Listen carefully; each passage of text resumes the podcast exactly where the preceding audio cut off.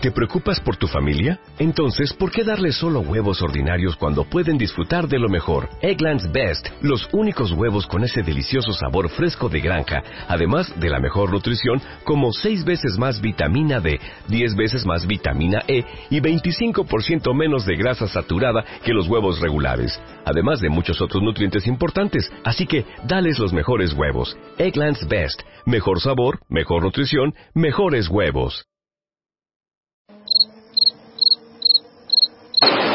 Go to the finish line, keep pushing, go to the line, keep pushing, go to the line. Avanti, Fer, avanti! I'm pushing, I'm pushing, don't worry. Don't worry, I'm pushing like a hell. Keep pushing, bellissimo. Keep pushing. Eh. Keep pushing, continua a spingere, fantastico direi, fantastico. Hey guys,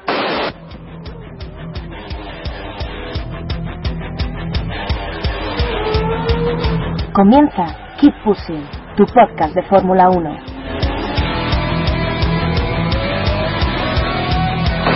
We have to remember these days. We have to remember these days. Fucking, fucking Raikkonen. What a fucking idiot. So give me a full power then. Oh, that was amazing, guys.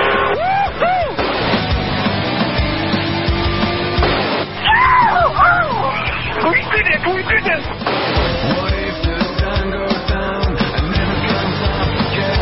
Yes, yes, yes! Why is the shooting star? I'm much quicker than Jimmy.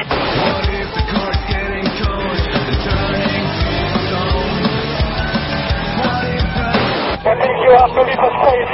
All the time you have to leave a space.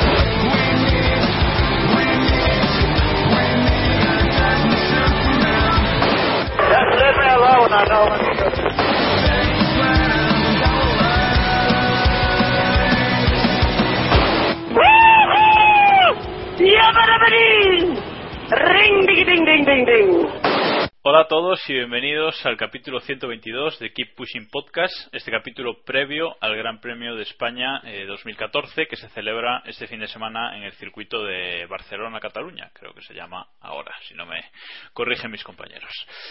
Eh, vamos a, comentar toda la actualidad de, que hay previa a esta carrera. Llevamos, la semana pasada no, no hubo programa, llevamos eh, 15 días de, de descanso y bueno, hay bastante actualidad, así que no creo que se nos haga demasiado corto el programa.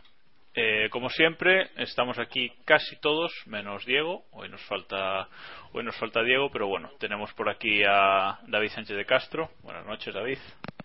¿Qué tal? Buenas noches, días, tardes a todos. También está por aquí Iván Illán. Buenas noches, Iván. Buenas noches a todos.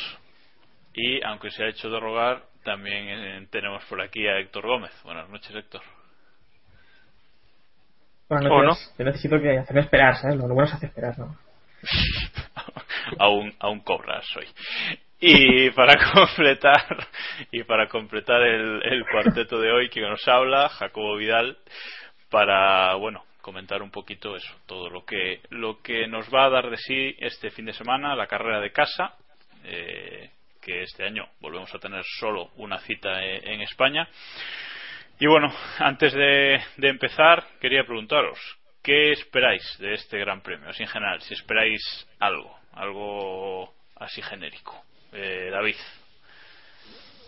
Pues la verdad es que tengo sensaciones bastante encontradas con, con este Gran Premio. Por un lado, la cabeza me dice que vamos a ver otra carrera coñazo, coñazo en el peor sentido de la palabra, si es que hay alguno bueno, eh, porque es Momeló, es un circuito que todos los pilotos se conocen a la perfección, es un circuito en el que todos han rodado millones y millones de vueltas, por, casi es sin exagerar, y en el que veremos posiblemente todos los eh, todo lo que hemos visto en las cuatro primeras carreras, pero incluso aumentado.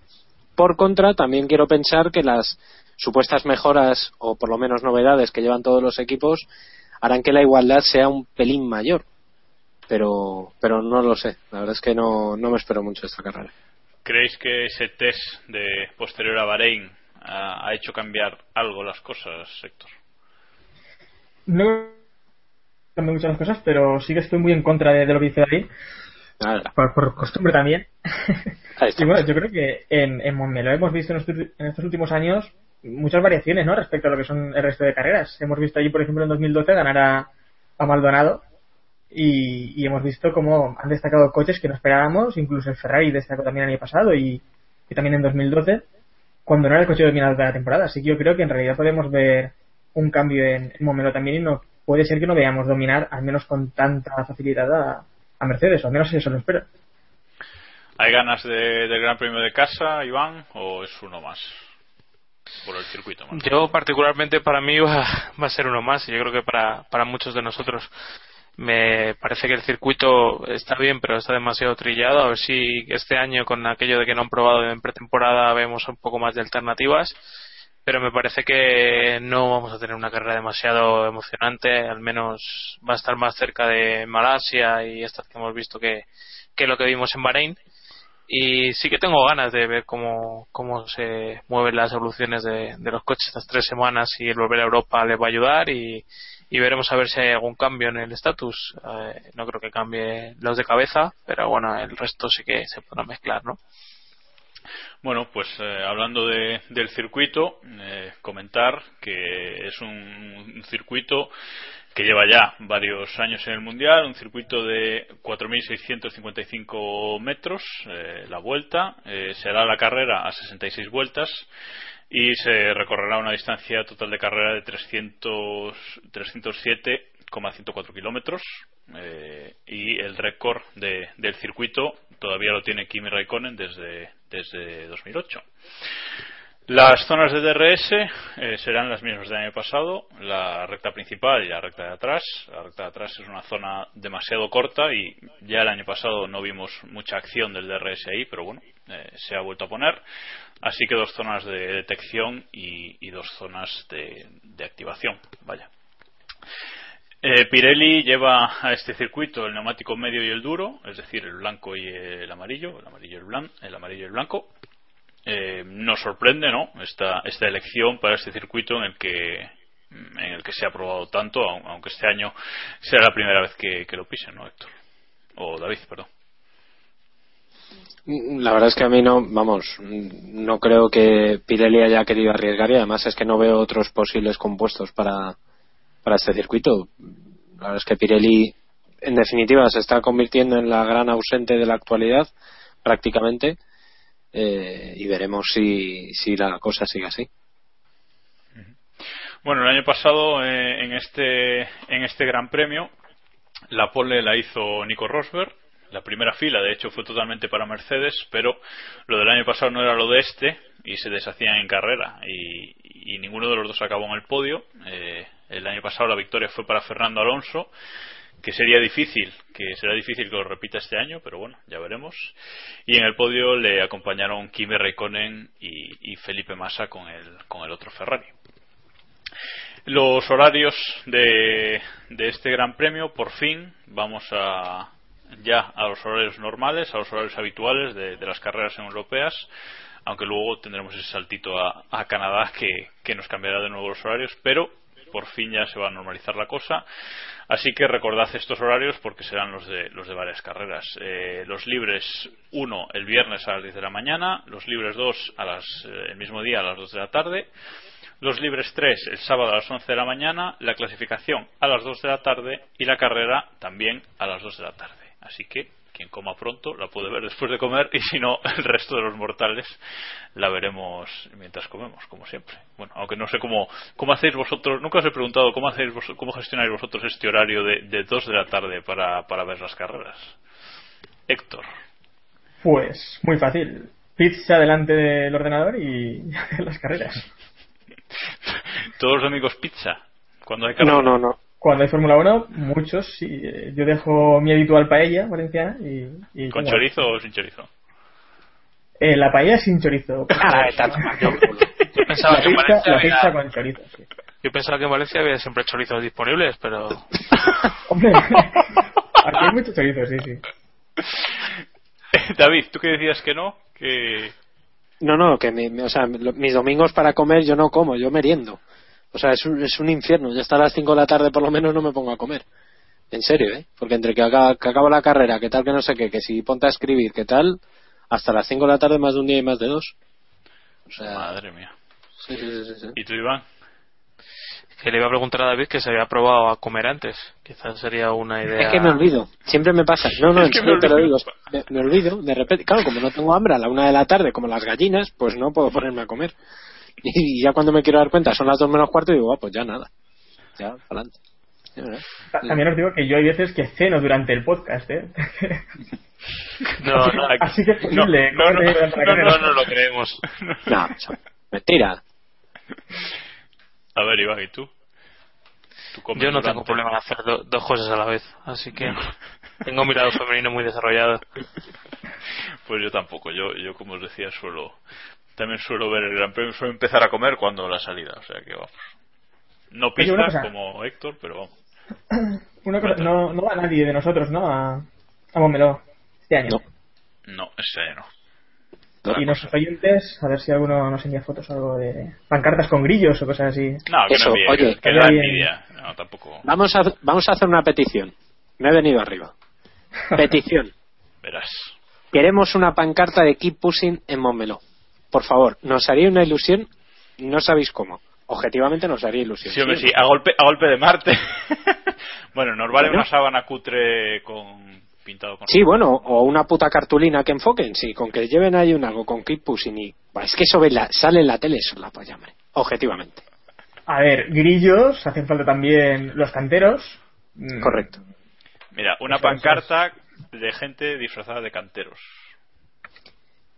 Con que ponga escuchar Keep Pushing yo me vale, ¿eh? Yo... Pero vamos, que también vale, sí, sí.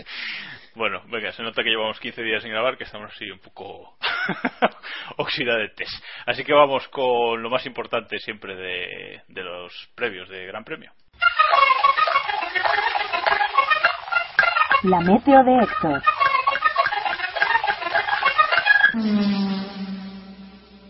Sol. Pero, pero Cortita, cortita de al pie. cortita, de- pero seguro, nada, ni, ni una gota de lluvia, nada.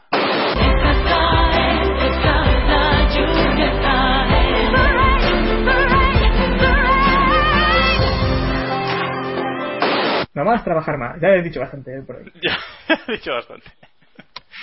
Bueno, pues después de la meteo vamos a comentar algún gran premio histórico que, que nos haya venido a la mente.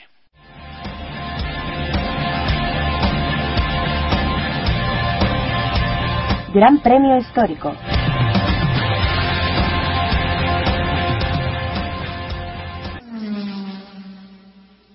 Pues el Gran Premio Histórico de esta semana le toca elegirlo a Diego, pero como veis eh, se ha escaqueado vilmente hoy a, última hora y nos ha dejado el marrón. Así que bueno, voy a cubrirle, pero queda aquí dicho que como, como castigo le va a tocar hacer los Gran Premios históricos mínimo de Austria y Rusia, mínimo. Luego ya veremos si, si hay alguno, alguno más que, que le vaya a tocar.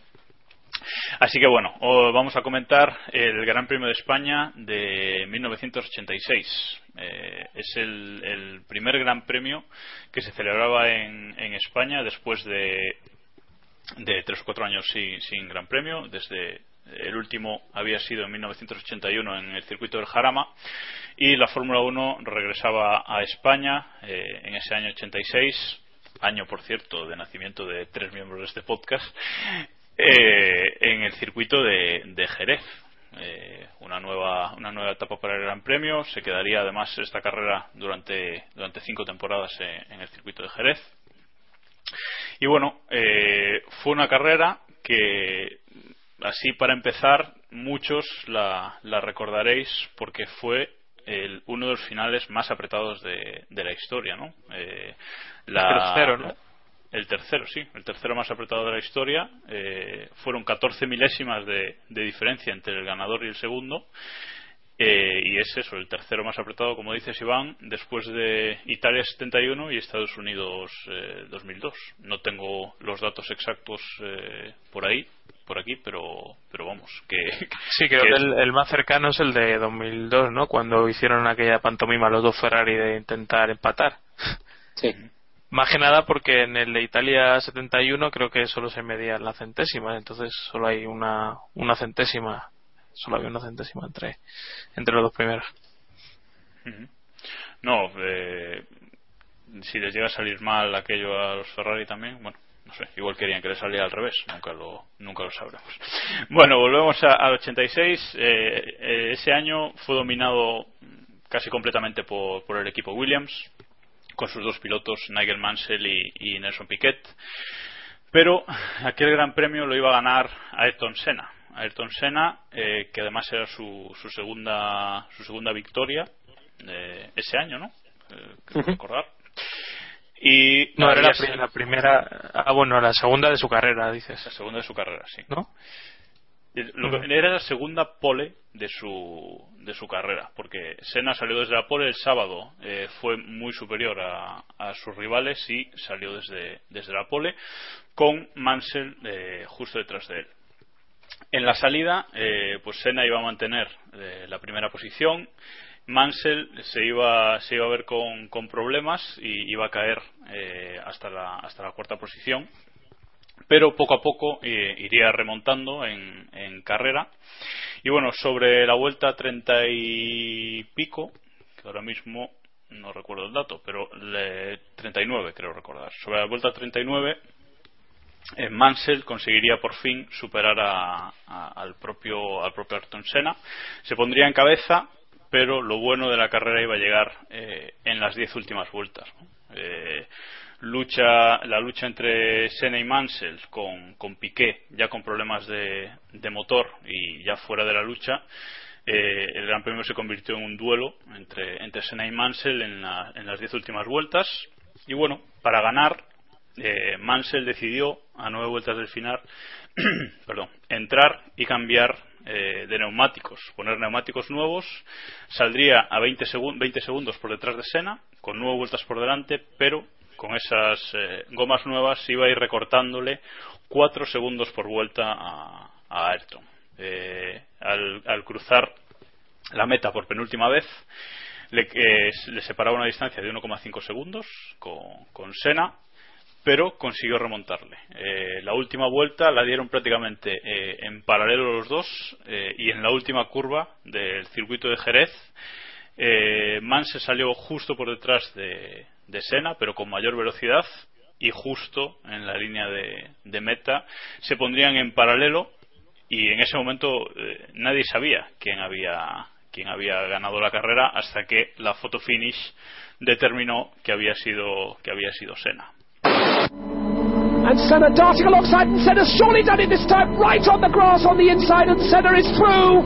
This is a tremendous final lap as they come behind the pits, through that back section, down now under braking once more, through that fast right hand flick, that leads to the tighter right hander. Now they come down to this hairpin and watch him Mansell closes up under braking. He does.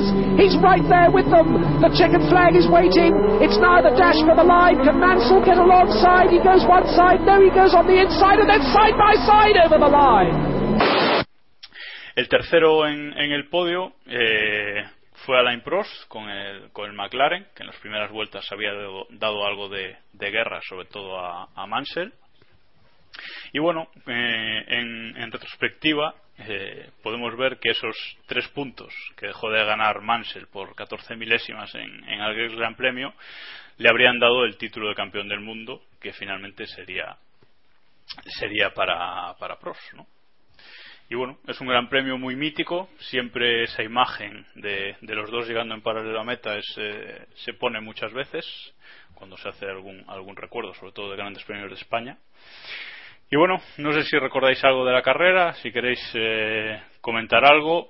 Mm, Yo solo eh, por puntualizar eh, por puntualizar una cosita, fue la primera victoria del año de Sena después del podio que había conseguido en, en Brasil y fue la tercera de su carrera deportiva.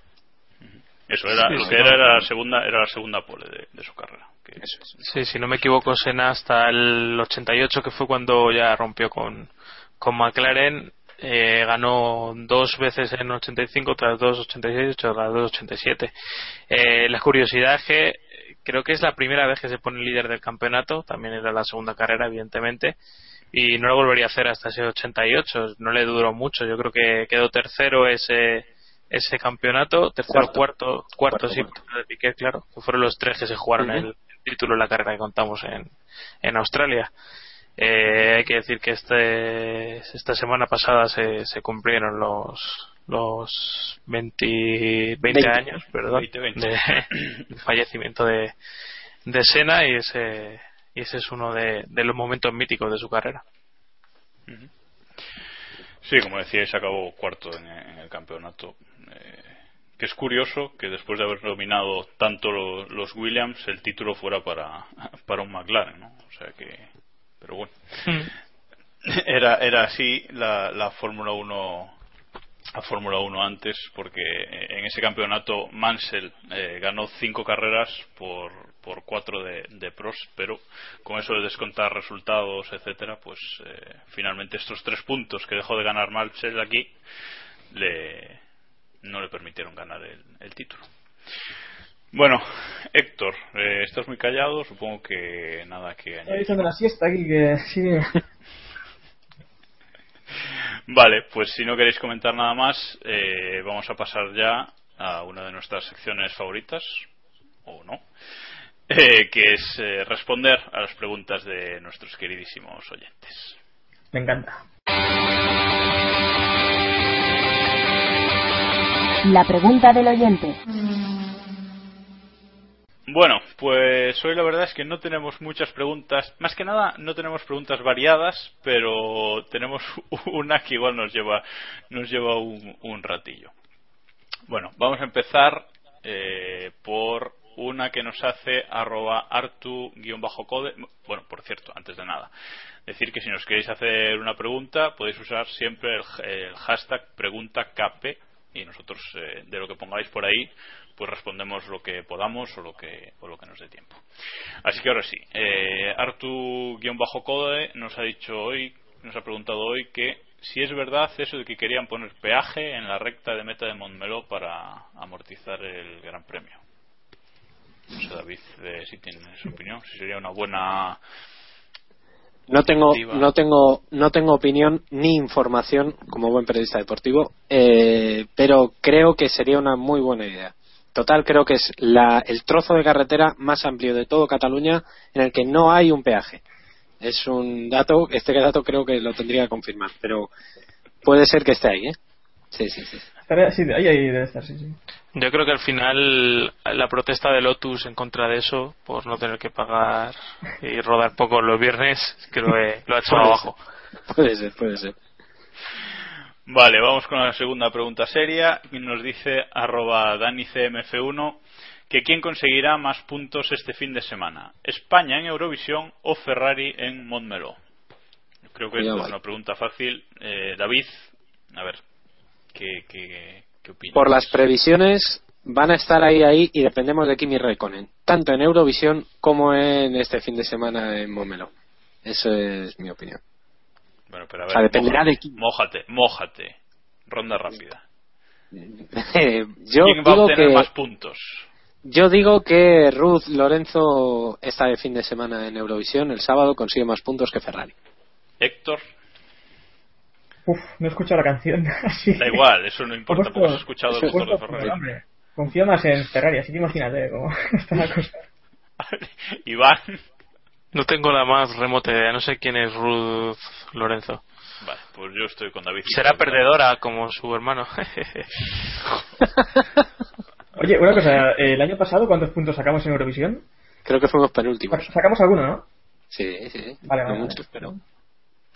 Yo digo que más puntos en Eurovisión que Ferrari este fin de semana. Que vota, vota mucha gente y Ferrari el doblete no lo va a conseguir, así que no creo que esté difícil superarlo. Bueno, eh, nos hace una pregunta arroba jmunocf1 que vamos a responder, vamos a comentar después eh, en las noticias, mejor si os parece. Es una pregunta relativa a, a Lobato, así que la dejamos para después. Y ya solo nos queda un movimiento, vamos a decirlo así, que ha iniciado arroba Lucas T. Walls eh, en Twitter con el pregunta KP, que nos pregunta formas cutres de aumentar el sonido de los Fórmula 1. Como por ejemplo ponerles pitos de carnaval. Un, dos, tres, responda otra vez. Parece que tuvo éxito la semana pasada, el último capítulo del sonidito. Y bueno, Artucode entra al juego y dice, un matasuegras, y pensando, eh, que después vais vosotros, un matasuegras al final del tubo de escape. Eh, grabar a Gutiérrez haciendo me, me y ponerlo por la megafonía. Eh, el audio de Petrov imitando a un F1. Win, win. También tenemos la otra propuesta que es hacer biplazas y que en el otro asiento se suba un tío con una guitarra ese tío que hace sonidos de, motor con la guitarra, pues él se puede subir. Eh, otra propuesta es eh, poner un cambiador de tono con amplificador para que un V6 suene como un V8. Nah, esto es serio, esto no nos gusta. Eh, que, le que pongan dos o cuatro cilindros más, pero después no los usen. A lo, a lo 1994 nos dice. y bueno, ¿alguna propuesta? para aumentar el sonido de los monoplazas porque parece que los equipos van a empezar a probar esto no es coña este fin de semana algunos sistemas para aumentar el sonido de esos motores no se sabe muy bien cómo lo van a hacer ni el resultado que va a tener pero bueno si tenéis alguna propuesta no dejéis de, comentarla ¿eh? Os veo, os veo secos hoy ¿eh? yo, yo, lo de... ¿ves? Una buena... Yo lo de, lo de Gutiérrez me ha matado. Lo tengo que confesar. Yo me imagino a Gutiérrez gritando me, me, me. Eso es la hostia. Sí, sí, sí, sí. Bueno, pues nada más. una pregunta, una pregunta. ¿Creéis que es, es el principal problema ahora mismo de la Fórmula 1 el, el sonido? ¿Diríais que es el principal ahora mismo o no. veis alguna otra cosa? No, no, no, Se está centrando, creo, en una tontería, ¿no? Porque al final creo que hay bastantes problemas en la Fórmula 1 que arreglar antes que el sonido, que al final, bueno, eh, sobre todo los espectadores en televisión, tampoco es algo que se note, que se note mucho. En circuito parece que sí que es una barbaridad. Habría que verlo en, en directo, pero vamos, yo creo que lo del sonido. El problema es que cuando también se quejan los pilotos, ya a mí ya me hace dudar porque si incluso la gente que la gente de dentro sí se queja de que lo, lo ve muy raro y que tal no sé ya genera un poquito de, duda. vamos a ver. Es que eh, es de cajón. O sea la gente se queja de que los motores no suenan pero es que la culpa no es de poner un motor V6 eh, y además de, poco cubicaje. El, problema es del turbo. O sea tú si pones un turbo claro. Eh, en, un, en un motor que eh, la salida del escape, eso, el turbo, la turbina del turbo hace como de amortiguador de, del sonido. Entonces, sonido. no puede sonar. Si queremos motores turbo, no pueden sonar tan fuerte como, como un motor eh, sin turbo. Eso es, es que es de cajón. O sea, que no sé ahora los equipos cómo van a intentar aumentar el volumen, si poniendo algo en el escape o, o, como los coches eléctricos poniendo altavoces en el coche, ¿no? O sea, no sé pero vamos, que es que es de cajón, es, es, es, cosa de la tecnología, no es que, bueno, habéis puesto motores pequeños y entonces no, no, es que son motores mm. turbo, no sé. Y, otro, también, otro problema, eh, aparte, es, eh, por ejemplo, los pilotos que estamos viendo que acaban las carreras y acaban muy frescos, ¿no? Casi como nuevos y, y no se cansan en las carreras. Yo creo que esto es, es peor, ¿no? Que, que lo del sonido. Que no se les exija a los pilotos, pues, lo máximo que podrían dar, ¿no?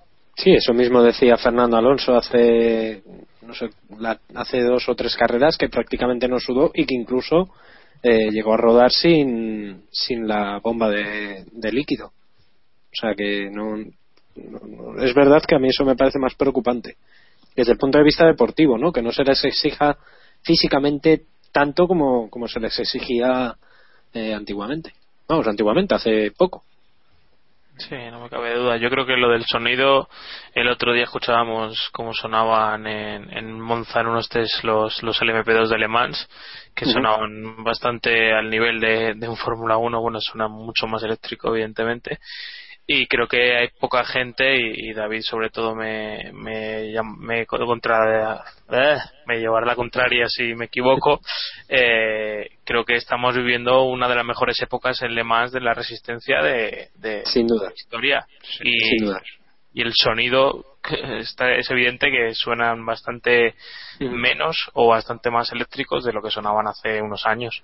Es que de hecho, de hecho el automovilismo en general, y no estoy hablando solo de la, de la Fórmula 1, ahora mismo la, la, competición deportiva de automovilismo que, que lleva a la vanguardia de la tecnología desde hace ya dos, tres años es Le Mans. Es el campeonato del mundo de resistencia. Y yo creo que, que es una cosa muy a destacar. Eh, quien siga mínimamente, aunque sea solamente las 24 horas de Le Mans, sabe que tecnológicamente están muy avanzados. Es que lo que estamos viendo ahora en la Fórmula 1, esta especie de motores híbridos, eh, en Le Mans ya se lleva haciendo hace unos años. Y es una cosa que, que creo que debemos destacar, ¿no? Y quizá por eso este año es cuando ya por fin la Fórmula 1 ha tomado, eh, ha cogido el guante de, de, los motores eléctricos y está empezando no a copiar, pero sí a adaptar ciertas tecnologías de, del Campeonato del Mundo de Resistencia. Y yo creo que es que es hacia donde debe ir. Es, es al final donde también está yendo el, el, el motor, de, o sea, el, el, mercado automovilístico mundial y, y en fin, creo que, que, lo están haciendo bien. El ruido, pues oye, también sonaban muchísimo más los V12 y, al final eso se acaba acostumbrando. Que, que le den a los aficionados, eh, que nos den a los aficionados eh, todas las carreras como la de Bahrein y nadie se va a dejar. claro, claro. O sea, si es que no es el problema ni mucho menos. Y, y sigue hablando y, y, mismo nosotros estamos hablando ahora de eso y, y no, no tiene nada que ver, ¿no? Pero bueno. Bueno, si os parece, vamos ahora con la Liga Keep La Liga Keep Pushing.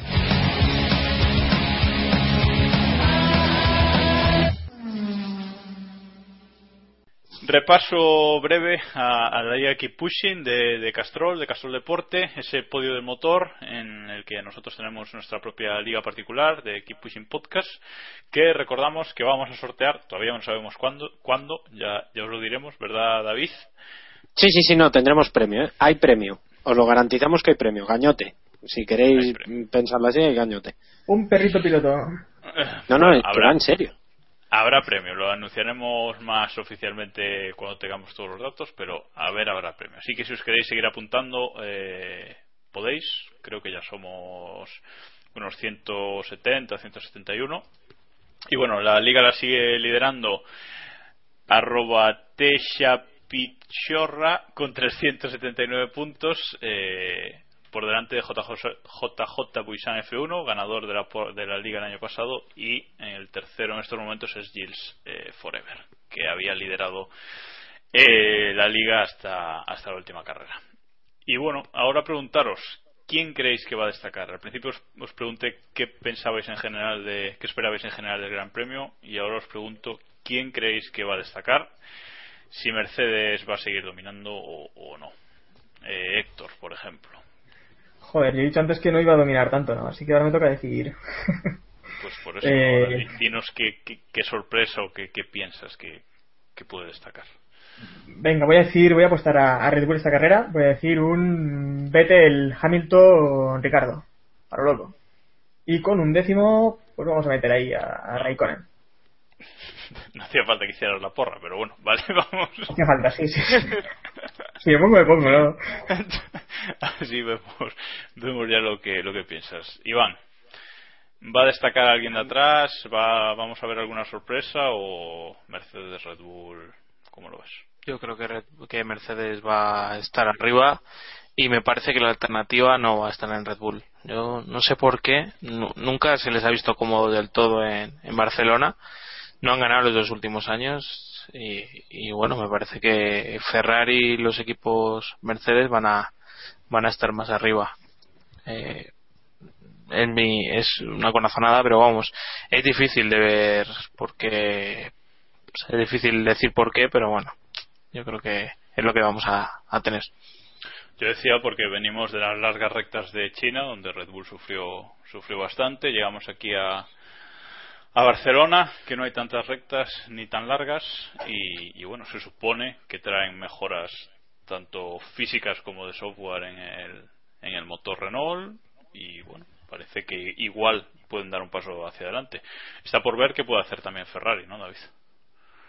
Sí, es, es interesante. Vamos a ver cómo, cómo reacciona Ferrari, porque en principio esta va a ser una de las carreras más, en teoría, las carreras en las que tiene que empezar a remontar después del último podio de Alonso en, en China. Eh, vamos a ver. Yo soy muy escéptico en torno a lo que pueda hacer Ferrari esta carrera, pero sí es verdad que yo no veo a Red Bull como, como la alternativa. Como dato, eh, Vettel no ha conseguido la pole nunca en, en o perdón, no ha ganado nunca en, en eh, desde la pole, que es el único circuito donde no lo ha hecho. Y, la verdad es que es curioso eh, ver cómo en un circuito en el que en teoría a igualdad de condiciones el coche ganador debería ser eh, el gran dominador, Barcelona no siempre, no siempre ha sido así. Me reitero en lo que dije antes, yo espero un gran dominio de, de Mercedes, en principio, y, y, todo lo que no sea ver a Rosberg o a Hamilton primero o segundo será una terrible sorpresa, sobre todo para sus, sus fans. O sea que siguiendo la línea de, de Héctor, que ya se ha tirado al barro y ha, ha hecho la porra, yo diré eh, pole de Hamilton, victoria de Rosberg.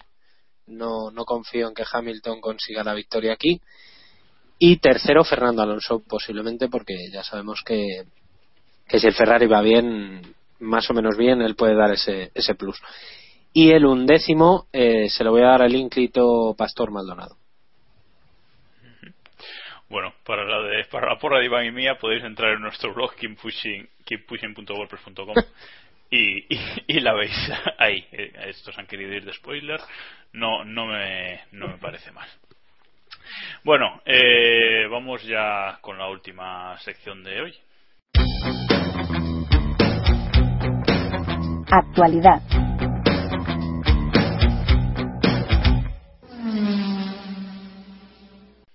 Vamos con la actualidad ahora, que esta, estas dos semanas ha habido bastantes cosillas que, comentar, así que bueno, lo que, lo que nos dé tiempo, que hoy, hoy vamos bastante bien, por fin, un día vamos bastante bien de tiempo, así que vamos. Ya se joderá. Vamos a ver para qué nos da, para qué nos da esto. Vamos a comentar, a empezar con una simple anécdota, diría yo, y es que Lotus este fin de semana en Barcelona eh, va a sustituir su publicidad eh, en los pontones laterales, que en el último Gran Premio, si no recuerdo mal, iba a PDVSA. Eh, va a publicitar la exposición de el, del Greco perdón, en, en, Toledo. Sí. no sé, extraño, ¿no? no, a mí me parece una, sinceramente, me parece una gran iniciativa. Ahora es cuando viene mi toque cultureta eh, me parece la releche que en este país no se le dé bola a la exposición de Toledo del Greco. Yo eh, quiero ir a verla, me han hablado maravillosamente bien de ella, así que los que tengáis un mínimo de mínimo de curiosidad artística, por favor, ir a verla. Lo más interesante de esto es que el jueves, este jueves día 8, eh, va a ir a Moncloa una representación del equipo Lotus con con su jefe eh, al frente, con Gerard, eh, Gerard López al frente, que recordemos que es hijo de inmigrantes gallegos, y le van a entregar al presidente Mariano Rajoy eh, un casco con la cara del Greco en un lateral. Lo más curioso del asunto es que el retrato del Greco que han elegido para el lateral del casco es surrealistamente parecido al de, a Rajoy. O sea, es una especie claro, le van a dar una especie de autorretrato, bueno, una cosa un poco rara. El caso, que la foto Maldonado, Casco, Rajoy puede ser mmm, fondo se paga, eh, se, paga, se paga, Yo lo dejo, lo dejo caer. Mi próximo avatar, es mi próximo avatar eso. y, van a intentar y van a intentar eh, darle una al, al rey si este fin de semana va al Gran Premio de, de España. Tendrá muchas cosas que hacer, no creo que. Estará liado y. Bueno, no sé. Estará ahí enredado. ¿eh? Héctor, decías que te parece extraño.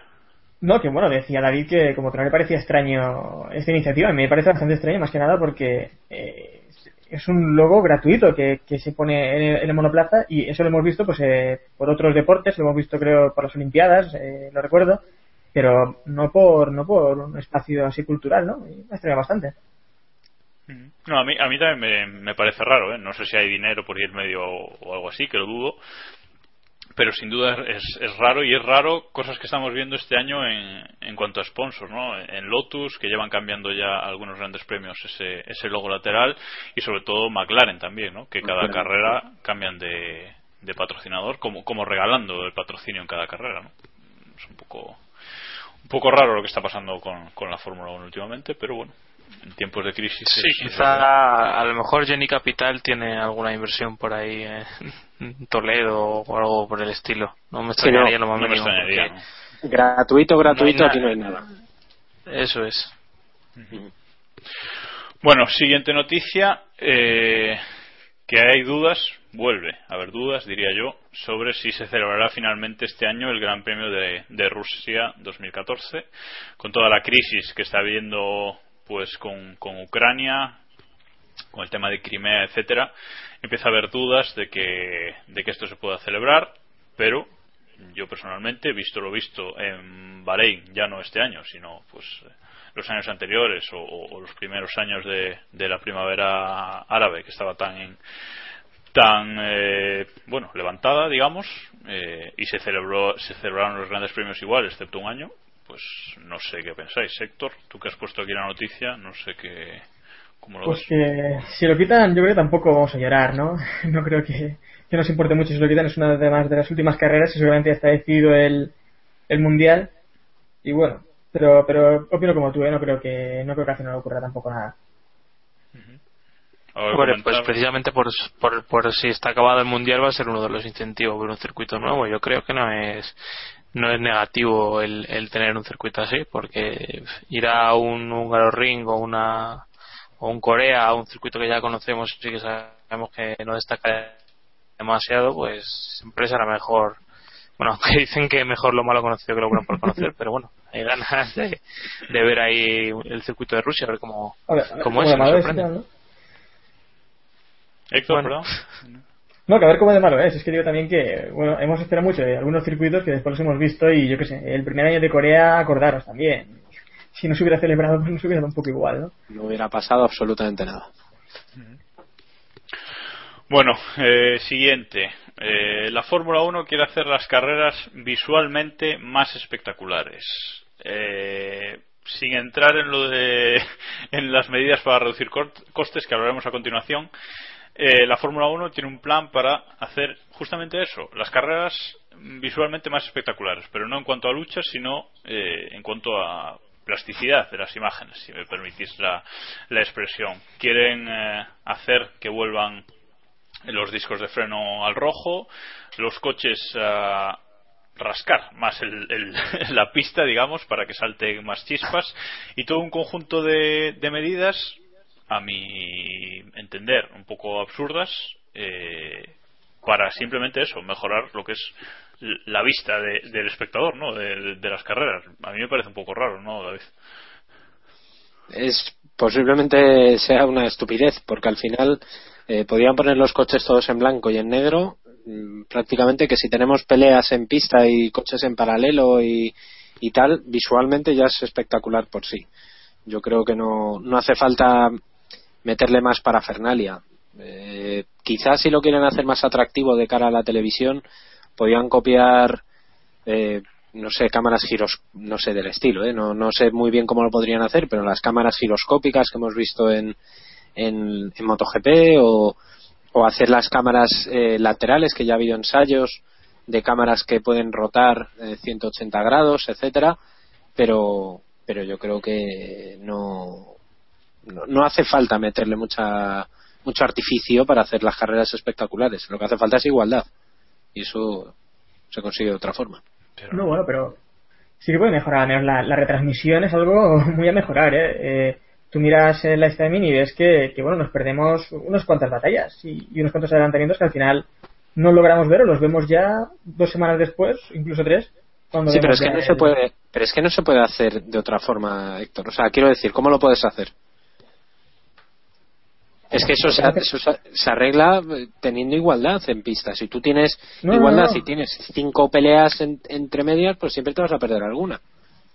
No, hombre, pero digo que ahora mismo ya nos perdemos, ya nos perdemos batallas, nos perdemos ya lucha y estamos viendo a lo mejor el primer coche como, como Hamilton se marcha y se marcha a, a 20 segundos de, sus rivales y no vemos lucha por detrás, cómo, se, cómo está luchando, por ejemplo, pues Kobayashi con otro piloto o, o, cualquiera por ahí abajo, ¿no? Y son luchas que, bueno, a lo mejor no interesa a todo el mundo, pero también están un poco interesantes. Más que, creo que, una mejor realización y una, y una mejor posición de, de las cámaras, yo creo que, que ganaría la Fórmula 1 la misma carrera, eh, ganaría, ganaría bastante. Yo creo que abusan bastante poco de, de las cámaras interiores, por ejemplo, que, que las tiene, o sea, que luego aparecen en la realización de los de los race edit y, y demás, y hay planos que no se ven en carrera y que, y que, y que ellos mismos están teniendo en ese momento. Un, un, inciso hablando de, de, los race edit, no sé si habéis visto los que hay, los que han hecho hasta ahora este año, pero son lamentables, o sea, Bajaron el nivel bastante de ya el año pasado. No, pero el año pasado a la mitad, de la mitad hacia adelante mejoraron, pero es que este año, o sea, los que he visto, tanto la elección de la música como de las imágenes, es, es un horror. O sea, no sé. bueno, podemos seguir, pero que en eso también puede mejorar, ¿no? O sea que mm, lo de lo de discos de freno al rojo, pues puede estar bien, pero es que es lo que decís. Primero habrá que mejorar otras cosas, yo creo que más fáciles de mejorar. Vamos ahora, sí, con eh, ese nuevo plan de reducción de, costes que tiene, están valorando la FIA y los equipos. Eh, parece que el límite presupuestario, bueno, parece no, se, ha eliminado ya de, 2015, no se va, no se va a hacer. Es un, un debate en el que los equipos llevan mucho tiempo y nunca se han puesto de acuerdo. Y entonces han decidido que lo mejor para reducir costes es simplificar, digamos, los procedimientos y, la Fórmula 1 y que se reduzcan por sí mismos, digamos, sin, limitarlos eh, tal cual por un, por un presupuesto. El plan de, actuación que se ha dibujado y que, y que revela Autosport esta semana es en 2015 eliminación de los calentadores de neumáticos, cosa que ya, ya estaba en el plan, simplificación del sistema de gasolina, cosa que este año ha dado muchos dolores de cabeza y sigue dando, simplificación del sistema de frenos, simplificación del alerón delantero, se habla de un alerón con un solo plano o incluso con limitarlo solo a dos planos, una cosa bastante radical visto los diseños que tenemos hoy en día, que el uso de las cajas de cambios se se equipara al de los motores, es decir, si puedes usar un motor, si tienes que usar un motor cinco carreras, que las cajas de cambio sean esas mismas cinco carreras, no tiene mucho sentido separarlas, yo creo. Eh, esto me suena un poco raro. Incrementar la, el, bueno, la gente que trabaja en el circuito. Esto como reducción de costes, no sé cómo lo veis. Es que es justo, es justo lo contrario. Yo siempre he dicho que para reducir costes en la Fórmula 1 ahí sobra gente. Y sobra mucha gente. Quiero decir, no, no quiero volver a, poner de ejemplo en Le Mans, pero eh, tenéis que ver un cambio de ruedas, incluso un cambio de piloto en este caso, en, las 24 horas de Le Mans. Ahí hay la mitad de gente. Y son coches de carreras igual que, que la Fórmula 1, ¿no? lo que pasa es que luego también se habla de eh, incrementar lo que es el tiempo de, ¿cómo le llaman? Toque de queda eh, en los circuitos, ¿no? Que no sé si esto más que reducir costes los aumenta, ¿no? Porque en el poco tiempo que tienes tienes que hacer mucho en, los coches, mucho trabajo en, los coches. Bueno. Y bueno, acabo con las con las de 2015, que es también eh, prohibir la, la suspensión eh, delantera y trasera interconectada, que actualmente eh, la lleva. Oye, oye, una cosa, pero los calentadores de las ruedas, ¿tanto gastan? Porque. El luz. es que lo que te es lo que te vas a gastar al final en reparar los alerones de, Maldonado, por ejemplo, ¿sabes? Que, que no es un coste que. Una chorrada más. Mm, es que al final. Sí, dale, David. No, es que al final no entiendo muy bien dónde está ahí la reducción. Yo, vamos, ese ejemplo que ha puesto Héctor me parece perfecto. Quiero decir, los calentadores tanto gastan en energía, en, eh, en fabricación, en transporte, es que no, no tiene sentido, es que son mantas eléctricas como las que se pone mi abuela para los riñones, de un poquito más tecnológicas, pero es que no tiene mucha más ciencia. al final, al final se mete todo en el mismo saco, yo creo que es un error, pero eh, se mete todo en el mismo saco porque tampoco se explica desde, desde arriba. porque yo creo que, que este asunto es algo para, para darle ahí más, no sé, si decir más jugo a, las primeras vueltas o a las vueltas de, salida de boxes para que los pilotos sufran un poco más y haya más errores, etcétera. Y lo otro ya tiene que ver con más con la reducción de costes, como, como estábamos hablando. Las medidas que, que sí que me parecen acertadas para reducir costes son las que se proponen para 2016, que básicamente son cuatro, y es estandarizar las estructuras de impacto frontal y trasera, eh, el sistema final de, conducción y, lo que es la, bueno, la cremallera de, de conducción, digamos. Estandarizar todo lo que sea estandarizar componentes creo que reduce costes porque no hay que tener, no tiene cada equipo que tener un desarrollo por su parte, ¿no? Claro. Sí, eso es evidente. Hasta cierto punto eh, es el camino que hay que seguir porque al fin y al cabo la gente no, no se da cuenta. El público, el 95% del público que sigue las carreras de una media a otra no se va a dar cuenta de, eso ni le va a afectar a, su comprensión de las carreras, ¿no? Y acabando con esto, para 2017 eh, también se, se, va a tender a estandarizar la suspensión activa, eso que eso ya hemos comentado, y que aquí puede estar lo más polémico y que también se lleva años hablando de esto, pasar a, a neumáticos de, de 18 pulgadas, a llantas de 18, de 18 pulgadas. Que eso sí que tendría un impacto visual importante, ¿no? Más que lo de las chispas que, hablamos antes. Por, por poner en, a nuestros oyentes en, situación, serían los neumáticos que va a llevar la Fórmula E este, este año. Creo que llevan llantas de 18 pulgadas, si no me equivoco. Sí. Un perfil más bajo y en teoría veríamos unas ruedas bastante más, entre muchísimas comillas, más parecidas a las de los coches de calle. ¿Y qué es lo que pedía Michelin el año pasado también para volver a la Fórmula 1? Sí, efectivamente. Eso es lo que quería Michelin. Estás escuchando Keep Pushing, tu podcast de Fórmula 1. Bueno, seguimos. Vamos ahora con bocazas, o bueno, llamadlos como, como queráis. Eh, Toto Wolf eh, está convencido de que McLaren le está pasando información a Honda de, los motores Mercedes. Y como decía esta tarde o esta mañana, eh, arroba José de Celis eh, en Twitter, no hay que ser los de True Detective para darse cuenta de esto, ¿no? Vamos, es que es, es una perogrullada. Evidentemente McLaren le está pasando información a Honda lógicamente. Es que Honda le está exigiendo información a McLaren, si no, no, vamos. Y si McLaren no se la está dando es que están siendo muy tontos. Es obvio que tienen que pasar la información a, Honda. Otra cosa es que Mercedes la sepa tapar, pero vamos. Hombre, supongo que, McLaren también tendrá cuidado porque en temas de espionaje también tienen experiencia y, supongo que tendrán cuidado con lo que se filtra y lo que no se filtra.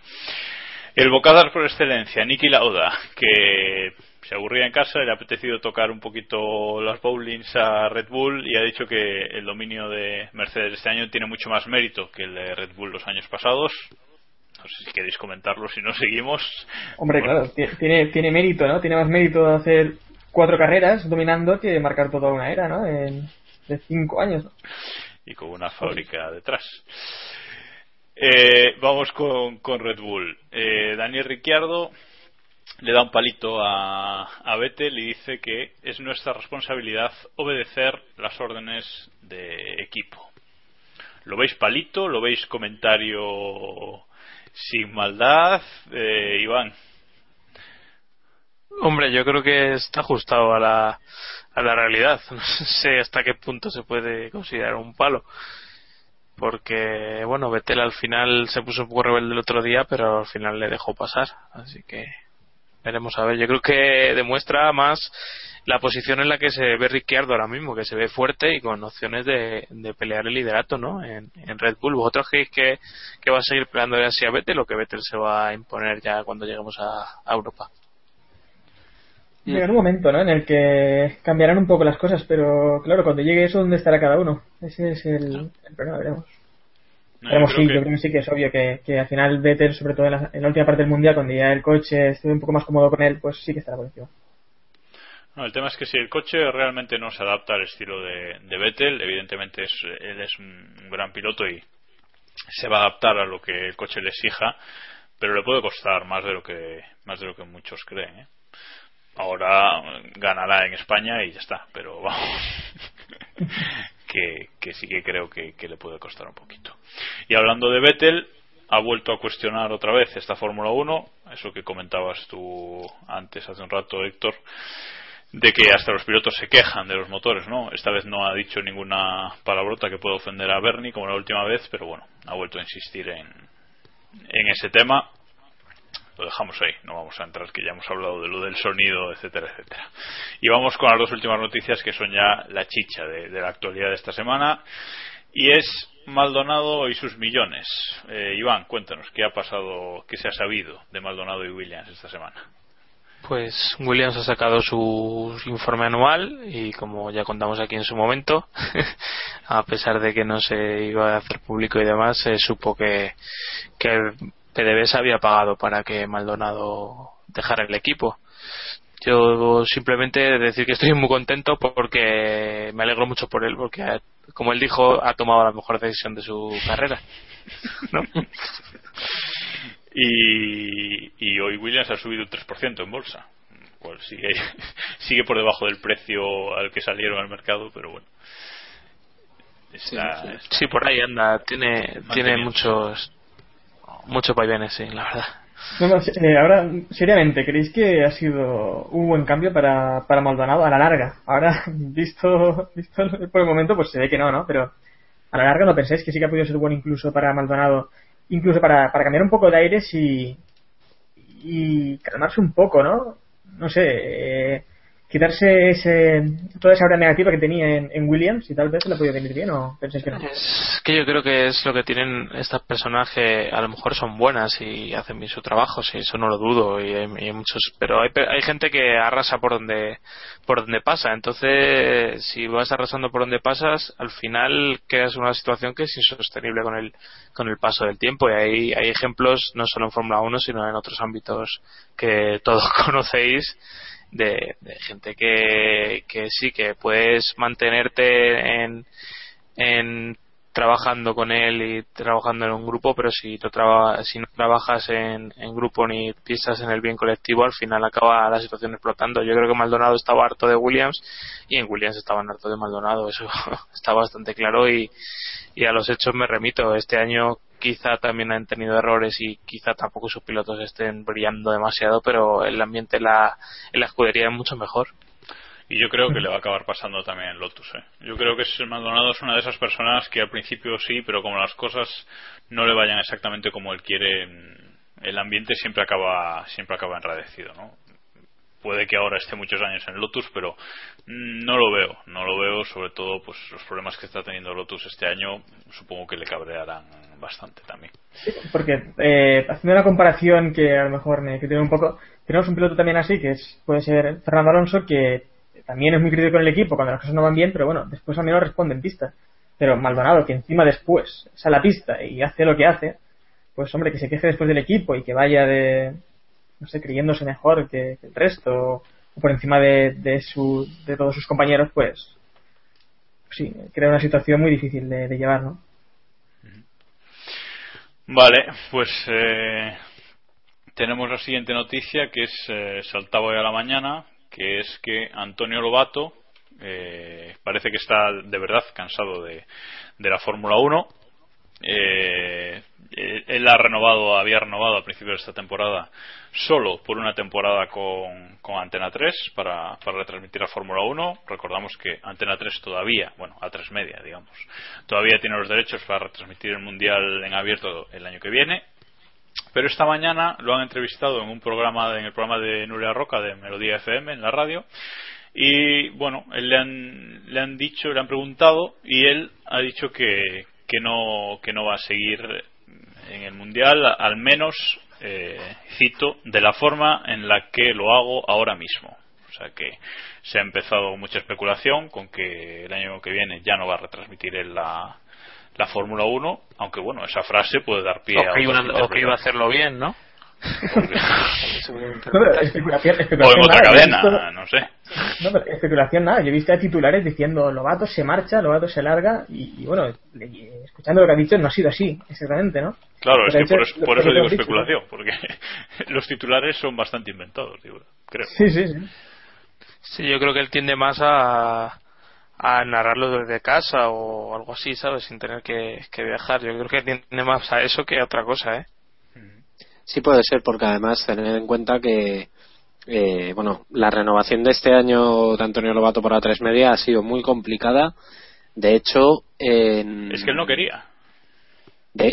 primero por eso y luego segundo porque en Antena 3 o en el grupo A3 Media son conscientes de la situación en la que están ahora en el tema de los derechos de, de la Fórmula 1. Ellos sabían que, o bueno, por lo menos intuían que iba haber una posible negociación con otro operador por parte de MediaPro y, y para 2015 quizá, o lo más seguro es para 2016, eh, se va a meter alguien más eh, en este jaleo. Y esto lo puedo avanzar porque me lo ha dicho alguien, bueno, digamos que ha estado medio metido en Movistar TV, al final le sacaron a última hora y, y saqué donde estaba, pero hay una negociación muy fuerte para hacerse en un futuro con los con los derechos de la Fórmula 1 y competirle a, Movistar TV eh, de, cara, ¿no?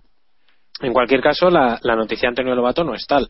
Él mismo ya ha dicho muchas veces que su época en la Fórmula 1 se estaba acabando, porque está muy cansado, porque tampoco puede dar más de sí, porque ya no, no tiene tal. Y yo estoy con, con Iván, es posible que el año que viene les veamos retransmitir desde un estudio o sin imagen, más allá de la imagen que tenemos de, de la retransmisión internacional y que se darán solamente las carreras o a lo mejor vídeos enlatados y tal. Para que os hagáis una idea a imagen de lo que hacía eh, en la última época lo hacía la sexta eh, cuando daba la fórmula la perdón el fútbol eh, el fútbol cuando lo daban en abierto lo hacían así retransmitían desde un estudio y mandaban si acaso al que estaba a pie de campo Creo que Televisión Española también lo hace con la Champions o algo así. Televisión Española, por ejemplo, lo hace, sí, cuando los partidos son fuera y... Sobre todo Televisión Española lo hace mucho con deportes eh, minoritarios, digamos, con el balonmano lo hace muchísimo, eh, retransmiten, comentan desde el estudio y, bueno, otros deportes. Con el ciclismo también creo que el año pasado eh, no sé si fue la vuelta que la retransmitieron también desde estudio, o sea que bueno, es algo. Es de hecho, es de hecho es una es una tendencia ya marcada desde hace unos años en las retransmisiones deportivas que para ahorrar costes, evidentemente, pues lo más fácil es no viajar, porque en las dietas y en los trayectos es donde más gasto hay en, en una, en una retransmisión de Y horas de satélite, no te olvides de eso, que eso es lo que Correcto, correcto, correcto, las horas de satélite. Claro, yo creo que la noticia va más por ahí, y en cambio lees noticias, por ahora tenía, ahora mismo tenía abierto la vanguardia.com, por ejemplo, que dice el titular, Antonio Novato anuncia que abandona la Fórmula 1, bueno, la noticia no es tal. Y, por ejemplo, en el economista.es también dice que Antonio Novato dejará de narrar la Fórmula 1 la próxima temporada. ¿no? Creo que es colarse bastante con respecto a, la, a lo que es la noticia o las declaraciones de. Ya están favoritados, sí, sí, sí. Sí, ya están favoritados. Bien. Esperamos tus retweets en, en su debido momento, Héctor. Bueno, y ahora acabamos con una noticia triste, y es que esta semana, esta, el fin de semana ha sido, ¿verdad? Sí. Eh, ha muerto Nigel Stepney, que, bueno, muchos lo recordarán por eh, ser el ingeniero implicado en el Spygate de, de McLaren en, en 2007, quien pasó los documentos de, Ferrari a, McLaren. Pero bueno, también eh, tenemos que recordarle eh, como uno de los artífices del éxito de, Michael Schumacher en, Ferrari, ¿no? Formaba parte de esa de ese selecto grupo de, grandes ingenieros que hicieron eh, a Ferrari tan grande esa época y bueno ha muerto en un accidente de tráfico una una cosa fortuita que bueno nada eh, no sé no sé si tenéis algo que decir eh, no simple simplemente para la gente que, que le perdió la pista después del del Spygate eh, actualmente hasta el otro día era el director del equipo y el jefe de mecánicos del, de la escudería JRM Racing del Campeonato del Mundo de Resistencia. Y bueno un accidente totalmente fortuito parece ser que fue cruzando una carretera eh, que le atropellaron. Eh, o sea, una cosa que nos puede pasar a cualquiera.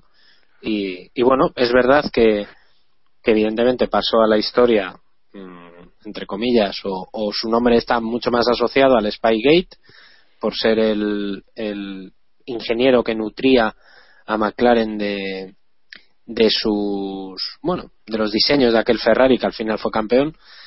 Eh, pero es verdad que este ingeniero fue uno de los grandes, grandes colaboradores de Ross Brown en la época gloriosa de Ferrari en, el, en la primera mitad de la, de la década de, de 2010. Eh, bueno, un piloto, una persona de carreras, mm, más que más que más que un solo un ingeniero, ¿no? una persona muy vinculada a las carreras, un gran garajista, como decía el comendatore, y en fin, pues nos ha dejado tristemente por, por, un accidente que, insisto, nos puede pasar a cualquiera.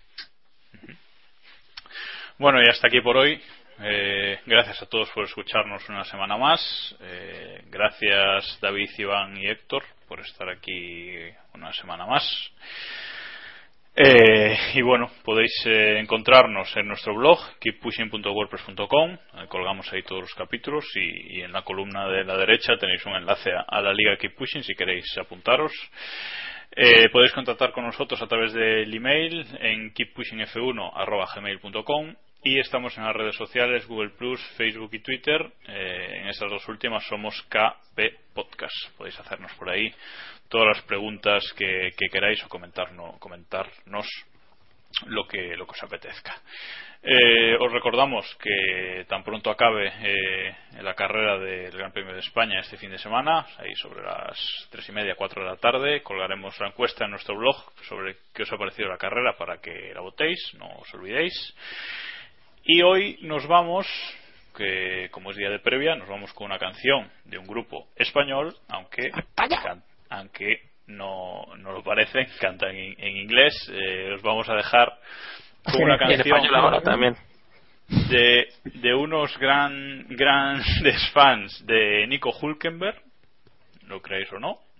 Como Dios manda. Si queréis pruebas, Iván tiene pruebas. Y, y nada, nos, nos, despedimos por esta semana. Os dejamos con una canción de The Right Tones eh, titulada On the Radio.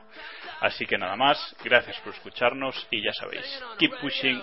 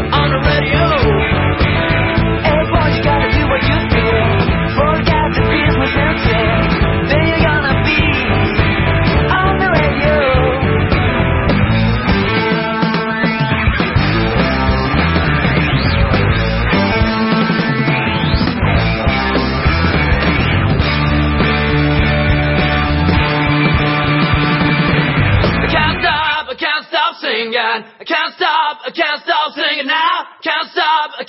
singing, singing on the radio.